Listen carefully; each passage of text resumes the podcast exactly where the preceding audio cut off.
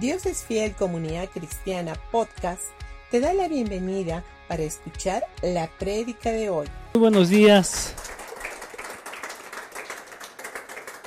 Gracias. Realmente los aplausos son para nuestro Padre Celestial. Eh, buenos días con todos. Vamos a tomar asiento, por favor. Y estamos bien con el... ¿Sale? ¿Sí? Ok. Ah, voy a pedirles antes de ir a la palabra, por favor, sus celulares van a a ponerlo en, bájenle todo el volumen o bien este, pónganlo en mute, como ustedes quieran. Ah, voy a seguir compartiendo ah, el mismo tema. Eh, la crisis debe de sacar lo mejor de cada uno. ¿Hay crisis en las vidas, en la vida de cada uno? ¿Sí o no? Sí, ¿verdad? Pero hay algo muy interesante. Esta semana he estado dándole vueltas más a este versículo. Y no importa si avanzo o no, lo que más me interesa es el poder este, escarbar algunas cosas de lo que es la palabra. Y miren qué es lo que dice en 2 Corintios capítulo 2, versículo del 14 al 17. Dice, así que gracias a Dios, quien nos ha hecho sus cautivos y siempre nos lleva en triunfo en el desfile victorioso de Cristo. Ahora quiero que repitan eso conmigo. En el desfile victorioso de Cristo. Ahora dice, ahora, ahora nos usa para difundir el conocimiento de Cristo por todas partes con un fragante perfume. Y acá la Biblia habla de que tú y yo tenemos un fragante perfume. Y ese fragante perfume, ¿cómo sale? sigamos, sigamos leyendo. Dice, nuestras vidas, dice, eh, dice, dice, ahora nos usa para difundir el conocimiento de Cristo por todas partes con un fragante perfume. Nuestras vidas son la fragancia de Cristo que dice que sube hasta Dios. Pero esta fragancia se percibe de una manera diferente por los que se salvan y, los, y por los que se pierden. Para los que se pierden somos un espantoso olor de muerte y condenación. Pero para los que se salvan somos un perfume que da vida. Esa es la diferencia. Dice, ¿y quién es la persona adecuada para semejante tarea? Ya ven, no somos como los charlatanes que predican para provecho personal.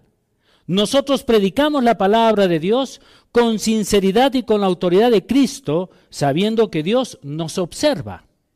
Pero acá hay algo que me llamó mucho la atención.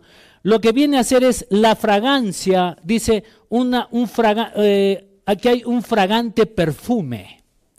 Ahora, ¿en qué momento esta fragancia puede salir de tu vida? ¿Alguna vez se ha puesto a pensar? Ese fraga, esa fragancia, ese, eso que está dentro de nosotros. Y no solamente dice que hay un desfile victorioso en Cristo, pero ¿dónde sale esa fragancia? ¿Saben cuándo sale esa fragancia? Cuando hay dificultades. Cuando hay crisis, ahí es donde la fragancia de Cristo tiene que salir. ¿Y cómo sale la fragancia de Cristo? Conociéndolo. Cuando hay conocimiento. Cuando hay conocimiento de la palabra, ojo, las crisis, como les he dicho, siempre van a estar. Las crisis siempre van a venir. Las crisis van, van y vienen. Esas son las crisis.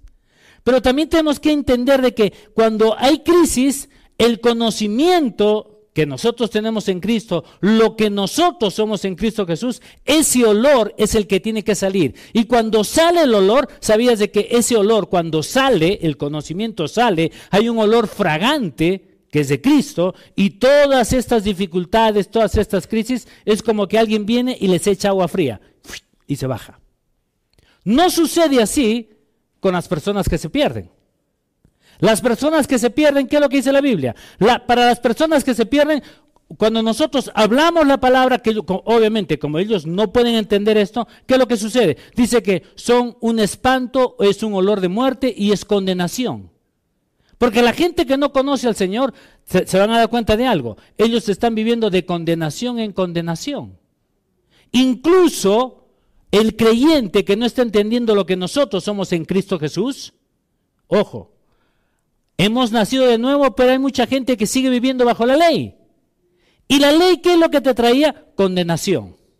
Pero ¿qué es lo que hace cuando más tú vas conociendo un poco más lo que es la gracia? ¿Qué es lo que te trae la gracia? Te trae ese olor fragante de Cristo. es algo fresco. Que cuando vienen las dificultades, tú en vez de asustarte, simplemente sueltas el conocimiento que está en ti, mejor dicho, lo que tú eres en Cristo Jesús. ¿Y tú qué eres? Eres justicia de Dios en Él. Y tú tienes que saber que esa justicia está en ti continuamente. Pero fallo, eres justo. Pero me equivoco, eres justo. Pero peco, sigue siendo justo.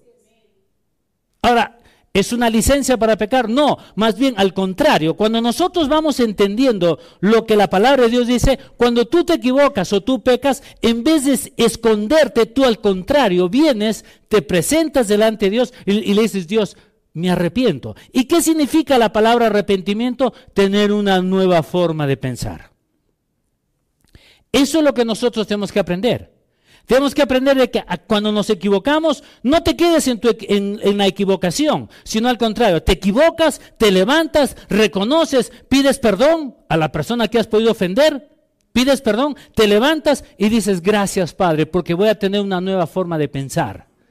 Voy a, a reaccionar de una manera de pensar. Voy a reaccionar mejor de lo que antes reaccionaba. Eso es lo que la palabra de Dios dice. Por eso es de que este olor fragante, cuando sale este olor fragante de cada uno de nosotros, ¿qué es lo que pasa en nuestras vidas? Hay un desfile victorioso de Cristo. Eso es, lo que la palabra de Dios está hablando. Ahora, también tenemos que reconocer y tenemos que ser conscientes de que hay un adversario. Sí, hay un adversario.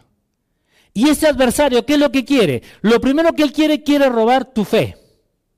Quiere quitarte de que, eh, mejor dicho, Él quiere que tú te desconcentres de lo que tú eres y Él quiere que te concentres en tus errores. Pues de que hay muchas personas que están más conscientes de los errores y de las fallas y de las faltas que de lo que nosotros somos en Cristo Jesús. Y todo eso nace de dónde? Nace de la mente. ¿Quién te acusa? ¿Quién te tortura? Aparte tu esposa. Aparte de esto, ¿quién nos tortura? Nuestra mente, ¿verdad? Si se dan cuenta, a veces nosotros pensamos, fulano, sutano me está torturando. No, no, no, no, no te está torturando. Tú eres el único que te torturas. Porque a veces las personas de pronto reaccionan mal y dicen, pareciera que eh, vienen unos pensamientos medio raros a mí, como que quieren que me quite la vida, o quieren esto, o quieren aquello, y que no soy nada, que no sirvo para... Eso es un pensamiento del adversario, del diablo. Y él viene y te dice, no eres nada, siempre fallas, siempre te equivocas, eres lo peor, eres un error.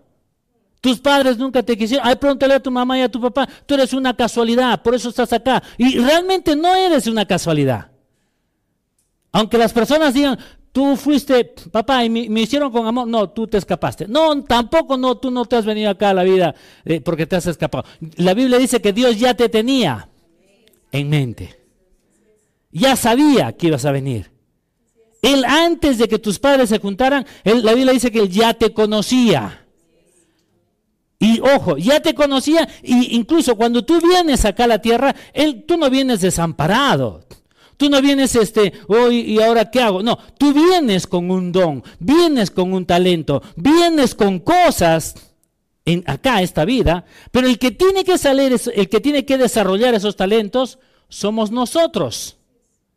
Ojo, tú eres el que tienes que, que, que sacar lo mejor. Por eso es de que en los tiempos difíciles, en los tiempos difíciles, Ahí, son oportunidades para demostrar tu fe, tu fortaleza, tu creatividad y lo que el Señor va a hacer en ti. Eso es. Lo que pasa es de que se han dado cuenta que nosotros no trabajamos mucho en lo que hay dentro. Estamos trabajando más en los defectos que nosotros tenemos, en las fallas que tenemos. No pensamos correctamente. Tenemos una autoimagen bajo y pensamos como que no servimos para nada. Y no es así. Tenemos que aprender a pensar bien. Primero piensa bien de ti mismo. Y esto se los vengo repitiendo hace semanas atrás. ¿Y saben por qué se las repito esto? Porque queremos, realmente Dios quiere que tú pienses bien de ti con cordura. No eres superior ni eres inferior. Eres un hijo. Y piensa con cordura. No pienses de que, oh, porque me, me, pasa esto, esto, esto, soy un miserable. No, tú eres un hijo. Y tú tienes que saber de que a pesar de las situaciones, tú te pones en tu lugar de hijo y las cosas cambian. Pero todo esto nace de mi mente, todo esto nace de, de, mi alma. Por eso es de que el gran problema que nosotros tenemos es el alma. ¿Y qué es lo que tenemos que hacer? Transformar nuestra alma. No tengo que transformar mi espíritu, mi espíritu está totalmente correcto, no hay nada que transformar ahí. Donde yo tengo que transformar es en mi alma. Y tengo que sujetar qué cosa? Mi cuerpo. Los deseos de la carne. ¿Se dan cuenta? Pero mi alma es la que tiene que ser transformada. Por eso es de que, ¿cómo medimos una crisis? Miren, una crisis no se mide por la gravedad en la que vivimos o por los sucesos, no, sino con la mentalidad con la que enfrentamos y asumimos la responsabilidad sabiendo que Dios es nuestro refugio. En otras palabras, acá es algo muy interesante. ¿Cómo se mide? ¿Cómo se mide este, una, una crisis? Número uno, no es por el problema que tienes, sino tienes que saber de que tienes que tener una mentalidad para poder enfrentar ese problema. Y tener una buena forma de pensar. ¿Cuántos de nosotros de pronto hemos tenido dificultades y en vez de pensar correctamente estamos pensando incorrectamente? No se puede, es imposible, pero ¿por qué me pasa esto a mí?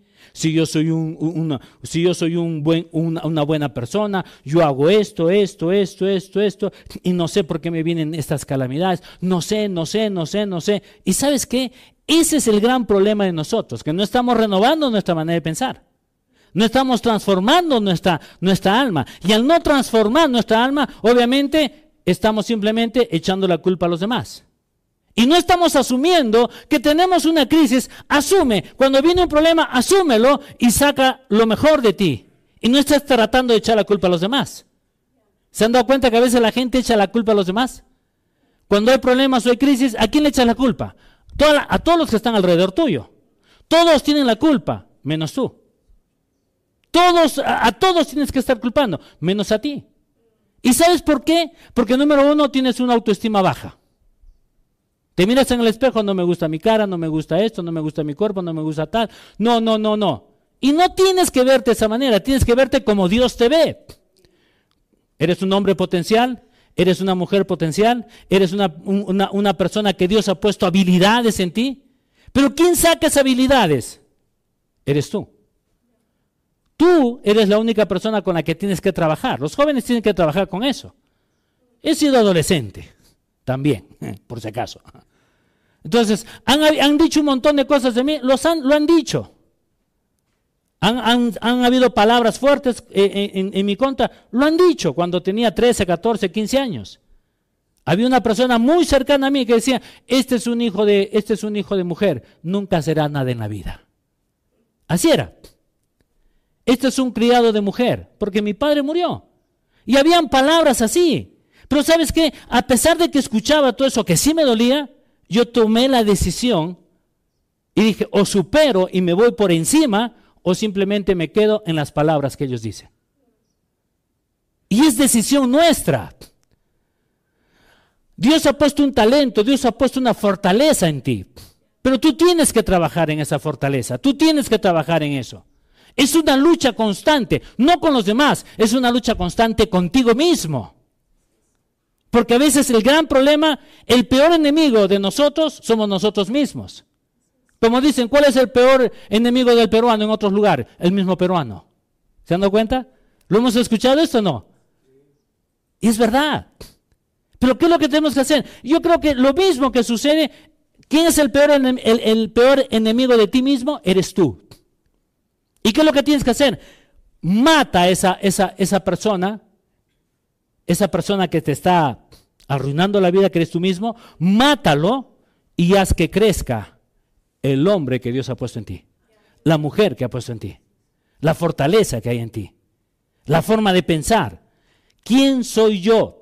Soy un hijo de Dios. No soy una persona común y corriente. No, tú no eres corriente. Ojo, no eres corriente. A pesar de que te sientas corriente, te voy a decir algo. No eres corriente.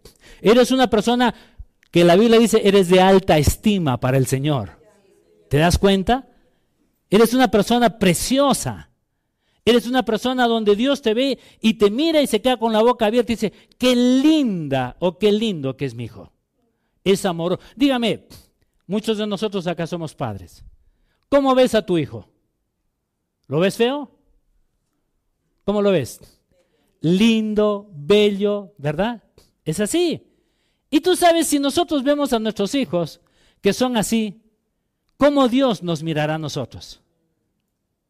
Dios te ve y te dice que eres lindo, eres precioso, eres perfecto.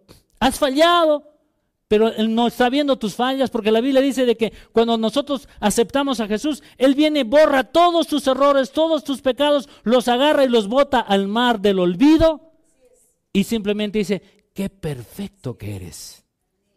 Y cuando te mira dice, esta es mi obra maravillosa, perfecta. Y tenemos que saber también, tenemos que entender esto. Dios nos creó a imagen y semejanza, pero la redención es superior a la creación. ¿Y saben por qué? Porque dentro de la creación solamente Dios nos, nos, creó a imagen y semejanza. En Cristo Jesús somos igual que Cristo. ¿Se dan cuenta? ¿Se están dando cuenta de esto? Tú no eres, tú no eres la creación. Ahora eres igual que Cristo. Y a veces las personas no, no aceptan eso. A veces la gente, no, ¿qué estás hablando? Esto es una, una herejía. ¿Cómo me estás diciendo que yo voy a ser Cristo? Eres Cristo. Por eso es de que cuando nosotros vamos y se presentan y se presentan las crisis, ¿qué tiene que salir de ti? Ese olor fragante. Y ese olor fragante, ¿cómo sale? Es por el conocimiento que yo tengo en Cristo Jesús, porque Él y yo somos uno. Estoy dentro del cuerpo de Cristo. Y ese olor fragante tiene que salir de mí. Pero ¿cómo sale? ¿Por jugar al Nintendo? ¿Cómo sale? Por estar viendo las novelas. No, tengo ningún problema de las novelas, por si acaso. Ah, eh, a mí me gusta escuchar música y de todo. Ah, así que tampoco no soy cucufato. Pero ¿qué es lo que tengo que hacer? Me tengo que tomar un tiempo para conocer las promesas que mi papá tiene para mí. Entonces, cuando viene una crisis, en vez de estar ahí este, perdiendo, el, tiempo en varias cosas, también tengo que saber de que tengo conocimiento de lo que yo soy en Cristo Jesús. Viene una dificultad, sale el conocimiento y me paro con la autoridad que ya se me ha entregado. Por eso miren qué es lo que dice. Dice, nosotros predicamos, dice, nosotros predicamos la palabra de Dios con sinceridad y con la autoridad de Cristo sabiendo que Dios nos observa. Ojo, hay una autoridad y Dios está observando, estás usando lo que yo te he dado, la autoridad que te he dado. Es lo que le estaba diciendo el apóstol Pablo. Cuando el apóstol Pablo obviamente viene y le dice, Señor, quita de mí este, este aijón. Dice, bástate de mi gracia, ya te di todo. No necesitas pedirme nada. Ya está dentro de ti, ya está todo. Y Pablo lo entendió. Pablo dejó de quejarse y dijo, ok, bástate mi gracia. Él dijo, ok, la gracia es suficiente. Y tuvo que enfrentarse a, infinidad de situaciones. Inclusive en una, en una de las oportunidades él llega a una isla y obviamente estaba ahí con todas las personas, habían naufragado, llegaron a ese lugar y de pronto se, se acerca una fogata. Estaba ahí sentadito y de pronto sale una, una, una, una serpiente y se agarra de su brazo. ¿Y qué es lo que él hace? Agarra y se, sacude. ¿Qué es lo que habían dicho los demás? Wow, este hombre debe ser tan malo que inclusive lo ha salvado, se ha salvado del naufragio y obviamente tiene que morir acá. Debe ser perverso. Pero sin embargo, cuando vieron de que él hizo, estiró su brazo y la serpiente cayó en el fuego, no le pasó nada. Y todos digan, wow, ¿quién es este? ¿Quién es este? Que realmente una serpiente no le hace nada. Y yo creo que ahí es donde salió ese olor fragante de Cristo. Salió ese olor y salió el conocimiento. Y les habló y les predicó. Y todos se quedaron, wow, quiero conocer a ese Señor. Quiero conocer a ese, a ese Dios. Quiero conocer, quiero tener una relación. ¿Quién es esa persona que ha muerto por mí? Y eso fue Jesucristo. Por eso es de que lo que habíamos dicho es, renueva tu manera de pensar. Y en Romanos capítulo 12, versículo del 1 al 2 dice, por lo tanto, amados hermanos, les ruego que entreguemos su cuerpo a Dios por todo lo que Él ha hecho a favor de ustedes. Que sea un sacrificio vivo y santo, la clase de sacrificio a que a la clase de sacrificio que él que a él le agrada. Esa es la verdadera forma de, de adorarlo.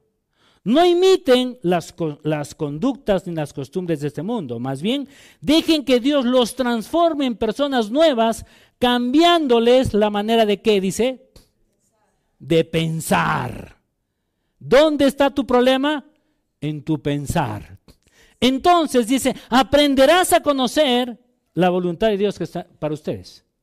Es lo que dice. O sea, si yo tengo una nueva forma de pensar, ¿qué va a pasar? Voy a conocer cuál es la voluntad de Dios para mí. ¿Y cuál es la voluntad de Dios? Es buena, agradable y perfecta. Pero ¿cómo viene todo esto? ¿Por casualidad? No, viene por conocer la palabra y por tener una nueva forma de pensar. Yo tengo que aprender a pensar de la forma correcta. ¿Se han dado cuenta que muchos de nosotros no, no, hemos aprendido a pensar? Hemos aprendido a reaccionar. ¿Se han dado cuenta? Hay una gran diferencia entre aprender a pensar que reaccionar. Y mucha gente no piensa, reacciona a una situación. Y después de que reacciona, después piensa. dice, ¿por qué no lo hice de esta manera? ¿Y sabes por qué? Porque tú no quieres aprender a pensar.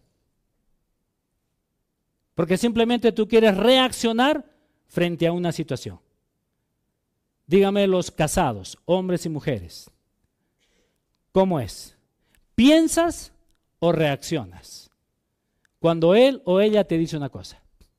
Cuando hay problemas en tu vida, en el trabajo, o cuando algo sucede con, algún, alguna persona cercana a ti, ¿estás pensando o estás reaccionando?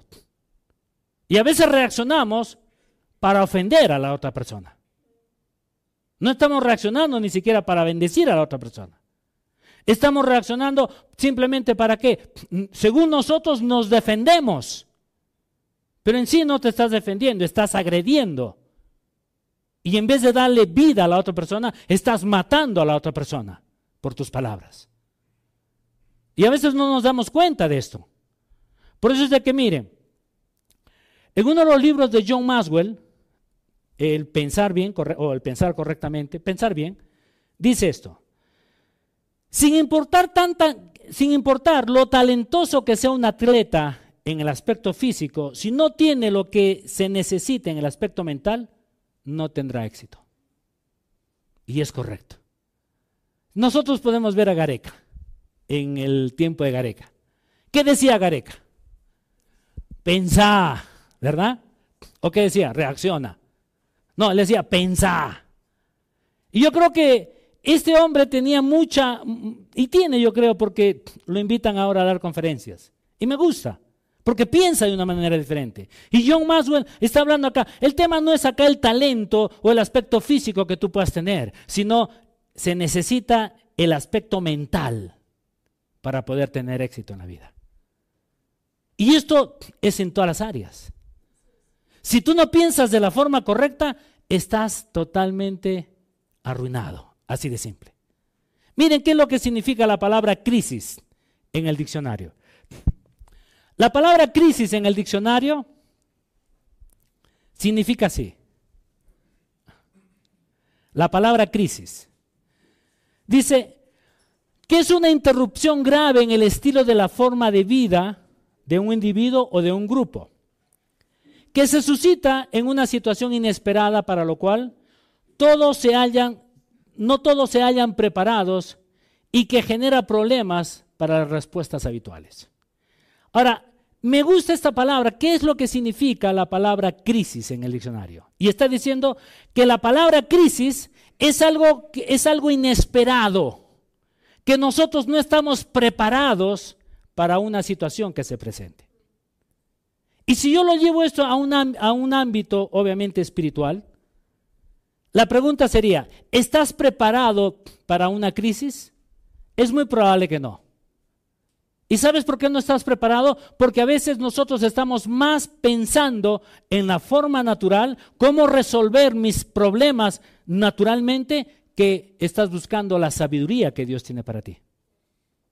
Y la Biblia dice de que cuando tú vas, vas conociendo cada vez más y más del Señor, ahí es cuando realmente nosotros podemos estar preparados. Cuando viene una crisis, no te asustes. Cuando viene una crisis, no, no digas, ¿y ahora qué hago? No, cuando venga una crisis en tu vida, ya sea matrimonial, familiar, lo que sea, simplemente mantente tranquilo y en paz. Y deja que los, el olor fragante que está en ti, que acabamos de leer, deja que ese olor salga y se manifieste en tu vida. Por eso es de que es importante el pensar, no reaccionar. Un líder tiene que aprender a pensar, no tan solamente reaccionar. Pero a veces la gente no piensa, solo reacciona frente a la situación. En los matrimonios, ¿qué sucede? Problemas, reacciona, hombre, él o ella. Y después de eso, ¿qué pasa? Nos molestamos, nos fastidiamos y nos hacemos la vida imposible. Pero no estamos nosotros pensando. ¿Alguna vez te has puesto a pensar por qué tu esposa te contestó algo así? ¿No será porque algo está pasando en ella? ¿O algo está pasando en él? A veces no pensamos eso. Simplemente reaccionamos frente a lo que nos dijo. Y si yo reacciono frente a lo que me dijo, sin entender cuál es la raíz, por eso es de que en, las reuniones de matrimonios que tenemos, siempre estamos hablando de, me, gustó la, última charla, si no, si no me equivoco, que estuvimos hablando de la forma de la, la comunicación, ya sea verbal o la comunicación este, no verbal. La comunicación verbal habla muy bien, lindo, te expresas bien, pero en tu comunicación no verbal a veces habla más de la verbal, porque son acciones, son caras, son expresiones, son gestos, ¿verdad? Y a veces no nos damos cuenta, simplemente reaccionamos. Y lo que nosotros tenemos que hacer es, tenemos que aprender a pensar. Pero comienza a pensar de la forma como Dios quiere que tú pienses. Piensa correctamente. Por eso es de que me, gusta. Les comenté de que hace algunos a unas semanas atrás me, enviaron un correo, un email, y en este email hablaba de Alberto Einstein y las lecciones de superación que nos ofrece y la forma de pensar. Dice que Alberto Einstein, en el grupo donde él se movía, fue el único que no se había graduado de la universidad, por lo cual obviamente había tenido muchos problemas para encontrar trabajo. No solamente eso, sino que él tuvo que huir de su, de su tierra natal, que él nació en Alemania, pero era de origen judío. Él tuvo que salir. Y después de eso, obviamente, le dieron la ciudadanía en tres lugares. El, suizo, austriaco y estadounidense. Y todo esto fue porque fue el primer país donde los nazis habían tomado control después de la Segunda Guerra Mundial. Y él dijo algo que me, me llamó mucho la atención. Y dice, en una crisis mundial, dice, no pretendamos que las cosas cambien si seguimos haciendo lo mismo. La humanidad ha pasado muchas crisis. Estados Unidos ya vivió la gran depresión económica durante los años 30 y 40 y van a seguir habiendo crisis. Las dificultades no son novedad. Salir de ellas sí se puede. La crisis es la mejor bendición para las personas y países para poder progresar. Eso es lo que dijo Alberto Einstein. Y me gusta, porque la creatividad nace de la angustia, así como el día nace de la oscuridad. Esas son las oportunidades. Entonces, cada vez que haya crisis en tu vida, tranquilo. No corras, no te asustes, comienza a pensar. Y Dios, ¿cómo lo hago? ¿Cómo salgo? Y la Biblia dice, búscame. ¿Qué dice la Biblia? Búscame. Él no se oculta. ¿Se han dado cuenta? Él no está ocultado. No, él dice, búscame. Y cuando la Biblia dice, búscame, es porque Él quiere que tú lo busques y Él se deje encontrar. Él no se está ocultando.